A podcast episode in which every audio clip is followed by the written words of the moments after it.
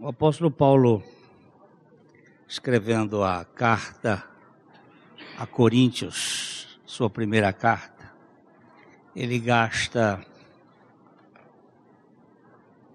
um capítulo inteiro para falar da ressurreição, que é o capítulo 15 de 1 Coríntios. E aqui ele afirma uma coisa eu vou pedir que coloque o texto, por favor. 1 Coríntios capítulo 15, verso 50. 1 Coríntios 15, 50. Vamos ler aqui. Vamos ver. O apóstolo Paulo, depois dele ter feito uma série de afirmações sobre a ressurreição, ele diz o seguinte: Irmãos, afirmo, afirmo isto, irmãos, afirmo que que a carne e o sangue não podem herdar o reino de Deus, nem a, a corrupção herdar a incorrupção. Por que, que Jesus teve que derramar todo o seu sangue? Porque carne e sangue não podem herdar o reino de Deus, embora carne e osso possa, sem sangue. Jesus teve que derramar todo o seu sangue. Mas quando ele ressuscitou, ele mandou que enfiassem o dedo no buraco lá para o incrédulo e disse: Vejam que eu tenho carne e osso. Ele tem uma outra vida, porque a vida da alma, a Bíblia diz que a vida da, água, da alma está no sangue e o sangue tinha que ser derramado, porque ele derramou a sua alma na morte. O verso seguinte ele diz o seguinte: Eis que vos digo um mistério, nem todos dormiremos, mas transformados seremos todos. Preste atenção que ele usa aqui o nome dormir para a nova fase da morte. Aí no verso seguinte, num momento, num abrir e fechar de olhos, ao ressoar da última trombeta, a trombeta soará, os mortos ressuscitarão incorruptíveis e nós seremos transformados. Aqui temos duas, duas classes de pessoas: os que morreram em Cristo, que dormem, e os que estiverem vivos quando Jesus voltar forem salvos serão transformados num abrir e fechar de olhos. Porque é necessário que este corpo corruptível se revista da incorruptibilidade e o que é mortal se revista da imortalidade. A palavra corruptível que aparece ali significa que apodrece, que fica deteriorado. Uh, e quando este corpo corruptível se revestir da incorruptibilidade, e o que é mortal se revestir da imortalidade, então se cumprirá a palavra que está escrita: tragada foi a morte pela vitória. E onde está? Onde está, ó morte, a tua vitória? Onde está, ó morte, o teu aguilhão? O aguilhão da morte é o pecado. E a força do pecado é a lei. Graças a Deus que nos dá a vitória por intermédio de nosso Senhor Jesus Cristo. Portanto, meus amados irmãos, sede firmes, inabaláveis, sempre abundantes na obra do Senhor, sabendo que no Senhor o vosso trabalho não é vão. Então, queridos, o cristianismo tem dois pontos importantes: o Calvário e o Jardim de Gordon. O lugar onde Jesus morreu, foi crucificado, levando não os seus pecados, mas os meus poderia dizer os nossos, morrendo uma morte que não era dele,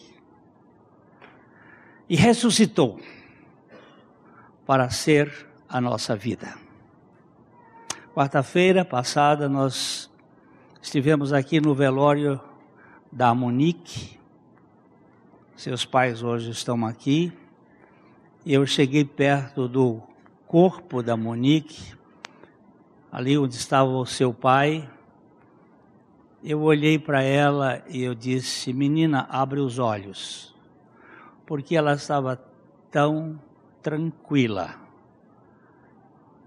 Eu nunca na minha vida ministerial vi uma pessoa que dormia no Senhor com tanta tranquilidade no, no, no rosto. E eu só disse assim: abre os olhos, menina. Mas ela vai abrir, porque os que estão em Cristo vão abrir. E hoje nós vamos ter aqui um judeu do tempo de Jesus. Um judeu que vai falar do que aconteceu naquele dia. O dia mais importante da fé cristã. Porque se tem uma sexta-feira, que eu acho que é quinta, mas é só uma questão de discussão teológica aí, de posição de tempo, se é quinta ou sexta, se esse dia for um dia tenebroso, escuro, terrível, a madrugada de domingo com aquela sepultura escancarada é um dia de muita alegria. Por que vocês estão buscando dentre os mortos aquele que vive? E esse judeu, que foi, é um judeu do primeiro século, vai estar aqui hoje e vocês vão. Vou pedir que o judeu entre.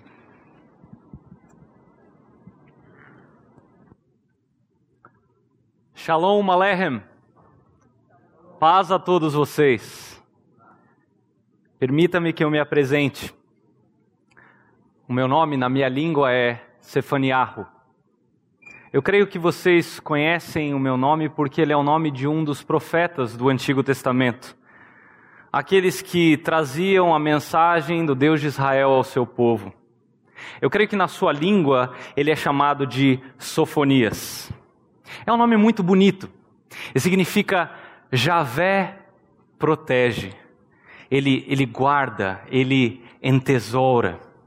Esse nome foi dado pelo meu pai e a nossa família vivia numa região montanhosa, ah, onde o verde não é tão verde quanto aqui no seu país ah, as árvores lá crescem com muito mais dificuldade e elas são bem menores do que as árvores que vocês têm aqui.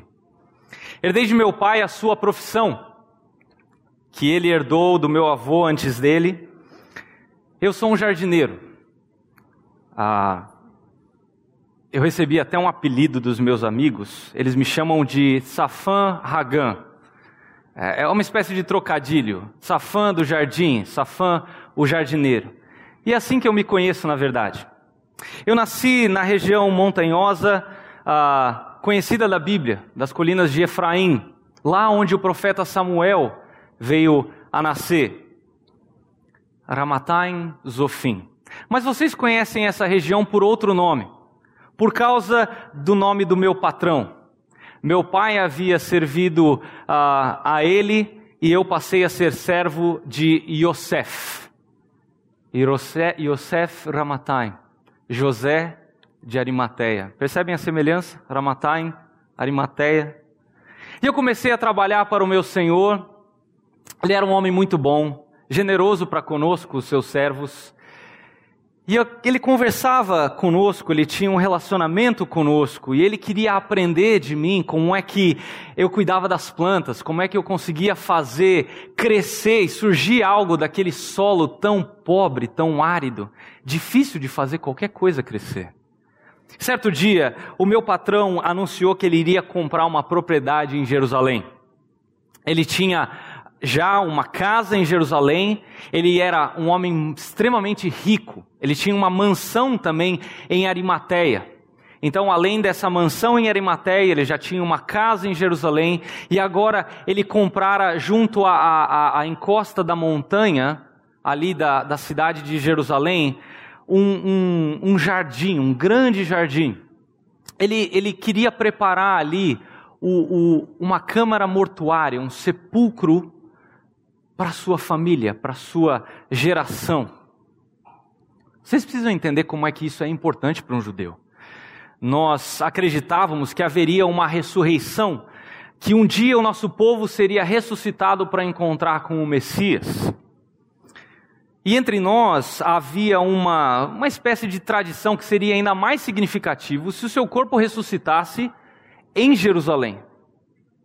Talvez isso fosse um pouco de orgulho por parte do meu mestre, eu não sei. Mas assim ele fez, e assim eu me transferi de Efraim para a cidade de Jerusalém. A princípio eu me senti um pouquinho deslocado, eu não era uma pessoa de cidades grandes. E ali, junto ao jardim, o meu patrão construiu uma pequena casa, onde eu fui morar. E era minha tarefa cuidar daquele jardim e preparar um, um, um, ali um sepulcro, o que não era muito difícil, porque naquela região ali de Israel, em volta, existem muitas cavernas. E existia uma caverna nesse jardim especificamente falando. E ali trabalhando, cuidando das pedras, cuidando das plantas, mais pedras do que plantas, uh, algumas oliveiras antigas, algumas poucas plantas que podiam dar flores, quase nenhuma planta que pudesse dar fruto. Eu preparei ali um lugar muito bonito para um dia que eu esperava que nunca chegasse a morte do meu patrão. Como eu disse, ele era um bom patrão. Mas, uma certa altura da sua vida, alguma coisa mudou. Ele era um membro, um membro do Sanhedrin, o conselho do meu povo, que vocês conhecem por Sinédrio. E nesse grupo havia uma pessoa que se tornou amiga dele.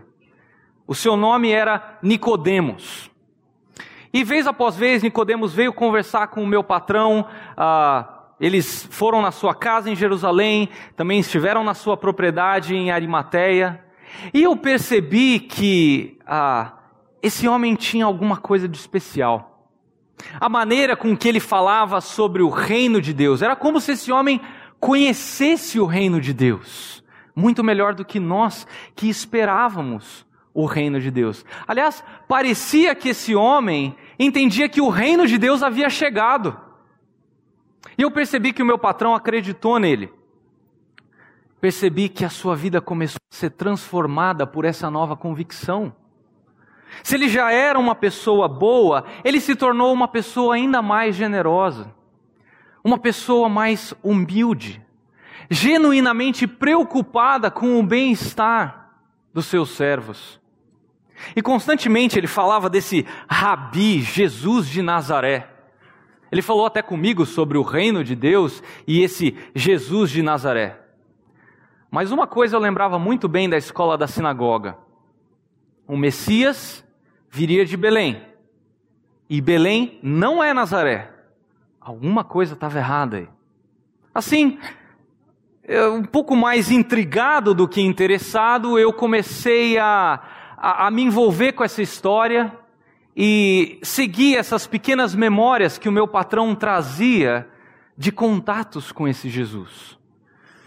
Um certo dia, o meu patrão me disse que ele queria que eu fosse com ele a Betânia. Betânia é uma cidade próxima ali de Jerusalém, bem pertinho, e ele me disse: Olha, alguns amigos meus que são amigos desse Rabi Jesus, aquele a quem eu considero o nosso Messias, ah, o irmão nessa família, Eleazar, que vocês conhecem por Lázaro, ele morreu. E as irmãs esperavam que o Senhor Jesus viesse para curá-lo, mas ele não veio e Lázaro faleceu. E eu quero que você vá comigo para aquele lugar para preparar um lugar especial, um jardim bonito para o sepultamento de Lázaro. Muitos dos líderes dos judeus haviam se deslocado de Jerusalém e ido para Betânia, andado aquela pequena distância para consolar Marta e Maria. Na verdade, eles estavam apenas querendo ganhar pontos com Deus. derramando as suas lágrimas falsas, de tristeza falsa, que em nada podia ajudar aquelas duas irmãs. O meu patrão foi um pouquinho mais prático e efetivo para ajudá-las. Então eu fui, e quando chegamos lá, eu ajudei a preparar aquele uh, túmulo, preparando um lugar onde fosse possível pelo menos sofrer em paz. E eu ouvi dizer que Jesus estava a caminho e que ele havia sido visto nas proximidades, e ele e seus discípulos estavam por chegar. E eu pensei comigo mesmo, mas de que adianta ele chegar? Lázaro já está morto, na verdade ele já está sepultado, e, e, agora já são três dias, e quando Jesus chegou, já era o quarto dia, desde a morte de Lázaro. No entanto, ele chegou, conversou com Maria, e ele prometeu que o seu irmão iria ressuscitar. E aí Maria falou: Sim, Senhor, eu sei que ele vai ressuscitar na ressurreição do último dia. E aí eu ouvi, distante como eu, eu estava, algo que me chocou. Jesus falou assim: Não, o teu irmão vai ressuscitar. Aquilo me deixou muito espantado. Muito espantado porque nós, judeus, esperávamos uma ressurreição que fosse geral. Uma ressurreição de todos, especialmente do povo de Israel em particular. Mas Jesus estava dizendo: o teu irmão vai ressuscitar. Como se fosse alguma coisa que iria acontecer dali a pouco. Jesus falou com Maria e nós fomos todos em direção ao túmulo de Jesus. E Jesus chorou diante daquele túmulo. E eu pensei comigo mesmo: por que é que ele chora? Já temos gente suficiente chorando por aqui, precisamos de alguém que faça alguma coisa. E ele deu a ordem mais estranha que eu já ouvi: removam a pedra.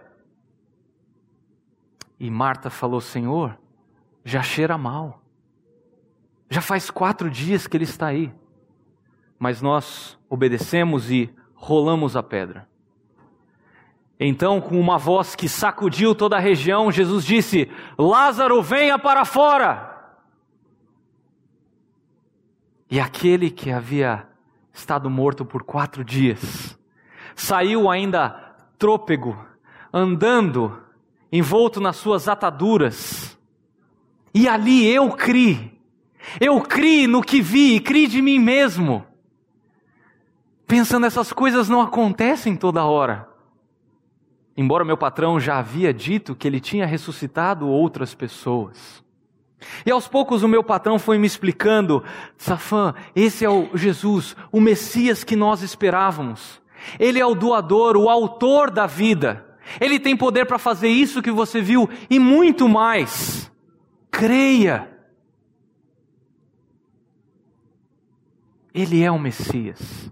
Ele demorou quatro dias, não porque ele ah, não pudesse chegar, ou porque ele não pudesse curar a distância ou ressuscitar a distância mas ele queria que todos soubessem, com toda certeza, de que não foi simplesmente um sono prolongado, ou, ou algum desmaio, alguma doença, ou que não foi como os judeus pensavam, que a alma ah, ficava pairando por cima do túmulo por três dias. Por isso, por amar Lázaro, Marta e Maria, Jesus esperou até que não houvesse qualquer esperança humana. Somente Ele, o Messias, que é Deus, pudesse trazer o consolo para aquela família. Já próximo à Páscoa, e começou a correr um rumor de que Jesus viria a Jerusalém e que ali em Jerusalém ele estabeleceria o seu trono. E como todo judeu que se prezava, é, eu esperava isso agora mais do que nunca. E aquele grande dia chegou, o dia em que as multidões se acotovelavam na estrada a caminho de Jerusalém. E ao saberem que Jesus vinha, as pessoas ficaram ainda mais agitadas. Elas ficaram tão felizes que elas cortaram ramos de, de palmeira elas estenderam os seus mantos sobre o chão e elas começaram a cantar Roshaná, Roshaná, Baruch Rabba Hashem Adonai. Salve agora, ó Senhor. Bendito o rei que vem em nome do Senhor. Bendito o reino que vem em nome do Senhor. Ao ouvir isso, eu fiquei tão empolgado. Porque parecia que aquele sonho de todo judeu, de que a nossa nação seria novamente livre, novamente soberana, novamente poderosa, estava prestes a se concretizar. E aquela grande multidão de peregrinos ali que subia para Jerusalém para a Páscoa também carregava consigo essa essa emoção, esse sentimento e essa esperança. Que grande esperança! Seguida de uma completa decepção. Jesus entrou montado num jumentinho, símbolo de realeza, não de humildade apenas. Símbolo de ser ele, o filho de Davi, herdeiro das promessas feitas ao grande rei de Israel. Mas ele entrou em Jerusalém, foi ao templo, fez uma limpeza no templo, algo que todos nós gostamos, porque a gente já estava cansado da ganância dos sacerdotes, daquele bazar de Anás lá. E aí ele saiu de Jerusalém com seus doze discípulos, o povo ficou ali sem saber o que fazer. Eu também fiquei decepcionado, porque eu estava esperando uh, grandes milagres ali em Jerusalém. Eu vi Jesus discutir com as autoridades, pronunciando seus ais contra os fariseus hipócritas e gananciosos. Mas só. Onde é que estava a glória? Onde é que estava o poder? Onde é que estava o trono? E aí eu soube que ele havia sido traído por um dos seus discípulos, que havia sido entregue aos, aos principais dos sacerdotes e fariseus para ser julgado. E julgado ele foi, julgado pelos judeus, julgado pelo, pelos romanos, julgado por Herodes, aquele traidor entreguista. Nenhum deles podia de fato achar alguma condenação digna de morte. Mas ainda assim ele foi condenado. E Pilatos covardemente lavou as suas mãos e o entregou para ser crucificado. Tarde e noite do dia da Pessah. Os cordeiros haviam sido mortos, a refeição havia sido servida e aquelas três cruzes sobre o Gólgota. Meu Senhor me chamou e falou: Vamos, Safã, temos algo a fazer. E junto com algumas mulheres que haviam ficado ali aos pés da cruz, e Nicodemo, seu amigo, nós descemos aquele corpo inerte daquele que nós esperávamos ser o nosso Messias. Nós o embrulhamos em lençóis de linho, as mulheres trouxeram especiarias, Nicodemos trouxe especiarias, porque não convinha que um rabi tão famoso, tão santo, fosse enterrado sem a aparação apropriada. Removemos o corpo, colocamos as especiarias e o levamos até o jardim que o meu Senhor havia adquirido lá em Jerusalém. E eu me lembrei de uma história que eu ouvi lá na sinagoga, tirada lá do profeta Isaías, que disse o seguinte: deram a ele a morte de um criminoso, mas ele esteve com o rico em sua morte. Ah, sim, a tumba que ainda não havia sido usada, que era para ser usada, inaugurada com a morte do meu patrão. E agora estava sendo usada para enterrar aquele que nós pensávamos ser o nosso Messias. Que noite triste. Quando a manhã do Shabat chegou, foi o sábado mais triste da minha vida. A terra parecia de luto. As flores e plantas que eu plantei ali, elas parecem que tinham perdido toda a beleza. Uma tumba ali com uma pedra enorme era o que restava. Uma pedra que foi rolada para baixo e ela selava a entrada daquele túmulo.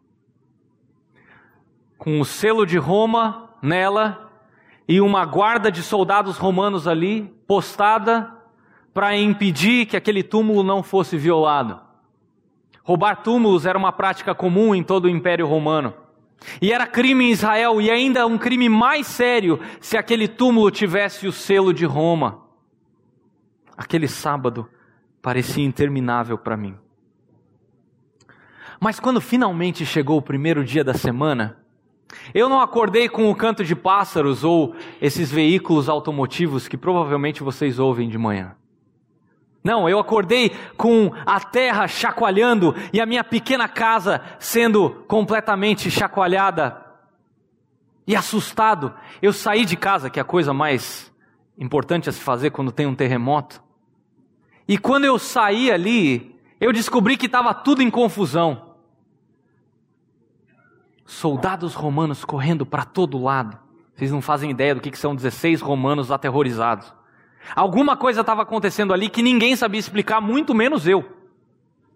E ali de repente, mulheres chegaram. Sim, aquelas mulheres que haviam levado especiarias no momento da morte de Jesus, elas voltaram trazendo especiarias para colocar lá no túmulo. Eu cocei a cabeça pensando, como é que elas vão entrar? A pedra pesa umas duas toneladas. Aquela pedra que travava a entrada do sepulcro. E, e eu segui de longe, meio que curioso, tentando ver o que, que ia acontecer. E ao chegar lá, eu, eu, eu me espantei, porque aquela pedra havia sido removida. Mas não havia sido removida como normalmente uma pessoa removeria. Qualquer pessoa, em seu pleno juízo, empurraria a pedra na horizontal. Mas aquela pedra não havia sido rolada na horizontal. Ela foi rolada de volta para o seu lugar original. Isso está lá no Evangelho de Marcos, você pode conferir. O que prova que o que aconteceu ali não foi simplesmente ah, alguém ter chegado e ter rolado uma pedra de duas toneladas ela volta para o seu lugar original, e aquilo me disse que havia algo sobrenatural acontecendo ali. Com certeza para fechar a boca dos romanos. E de repente, do nada, surgem dois homens correndo, um mais velho e um mais jovem. E eles uh, chegam até a entrada do sepulcro, o mais jovem para, o mais velho entra, e depois ele volta com uma cara de total perplexidade. O que, que aconteceu aqui? O mais jovem simplesmente enfia a cabeça, olha lá dentro, no sepulcro, e volta. A essa altura, todo o trabalho que eu tivera naquele último ano tinha sido arruinado. Todas as flores tinham sido pisoteadas, estava tudo fora do lugar. Mas alguma coisa começou a raiar na minha mente. Algo de sobrenatural aconteceu aqui, algo que só um milagre poderia explicar. Aquele túmulo vazio fez reacender a pequena chama de esperança que eu tinha no meu coração. Porque agora eu entendi que a ressurreição iria começar com a ressurreição do próprio Messias. Ainda assim, eu não tinha visto o Messias. Aquele vai e vem de mulheres continuava até que apenas uma delas ficou. E ela caminhou em direção ao túmulo, chorando, chorando toda a sua tristeza, toda a sua dor, toda a sua incerteza. E ela olha para dentro do túmulo, e eu não sabia o que ela tinha visto ali. Mas quando ela voltou, o seu olhar não era mais um olhar de desespero, era um olhar de esperança. O que, ela teria visto ali? Vocês podem descobrir o que ela viu se lerem lá no Evangelho de João. Aquele rapaz jovem que chegou no túmulo e entrou depois só para dar uma olhada. Marta, essa mulher, sai caminhando, naquela ainda meia luz da madrugada, a coisa não estava muito clara dia nascendo, e aí ela, ela, ela se encontra, se esbarra com alguém, e essa pessoa pergunta a ela: mulher, quem você está procurando? E ela diz: Senhor jardineiro, se o senhor o tirou daqui, diga-me onde o senhor colocou, porque eu vou pegá-lo. Meus amigos, ela pensou que ele fosse eu. É o caso mais impressionante de, de identidade confundida da história. Ela pensou que o Messias fosse eu. Essa ilusão durou apenas o tempo necessário para que ele falasse Mariam, Maria, em aramaico. E ela caiu prostrada aos pés de Jesus em adoração. E eu de longe fiquei pensando, ela pensou que ele fosse eu. Aquela simples cena mudou a minha vida completamente. Hoje eu pouco me importo se as pessoas gostam do meu trabalho como jardineiro. Eu me tornei um seguidor de Yeshua HaMashiach, Jesus, o Messias. Eu creio nele, eu creio que ele ressuscitou dos mortos e eu creio que um dia ele voltará. E naquele dia, Maria pensou que ao ver Jesus, ela estava vendo a mim. Hoje, para o resto da minha vida, eu quero viver de modo que as pessoas, vendo a mim, elas tenham a impressão de terem visto Jesus. E você? Nesse dia da ressurreição, qual é o objetivo da sua vida? Qual é a razão pela qual você continua a existir? Eu quero propor a vocês, tal como aconteceu com Safan Hagan, o jardineiro de José de Arimateia. A sua vida só terá sentido se você decidir, crendo em Jesus como seu Messias, o seu Deus, o seu Senhor e o seu Salvador. A sua vida só terá sentido se você refletir Jesus para aqueles que estão à sua volta. Ao retornarem para os seus lares depois desse culto aqui, nada fará verdadeiro sentido se essa não for a motivação do seu coração. E essa é a minha oração ao Senhor Deus por cada um de vocês. Por cada um de nós. Seja você um jovem, uma criança, um idoso, casado, solteiro, que ao verem vocês, as pessoas tenham a nítida impressão de terem visto Jesus. Shalom.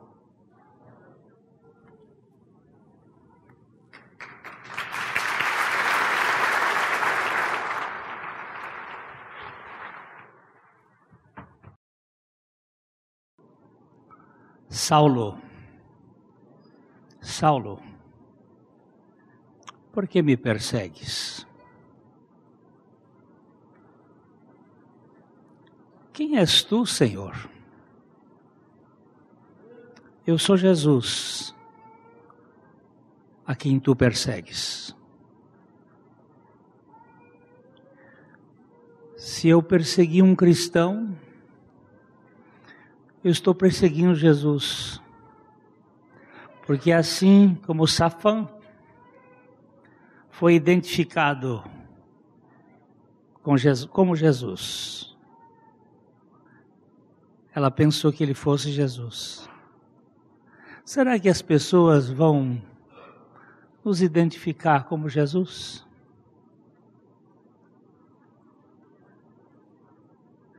Será que eles vão nos olhar e ver que Jesus vive em nós?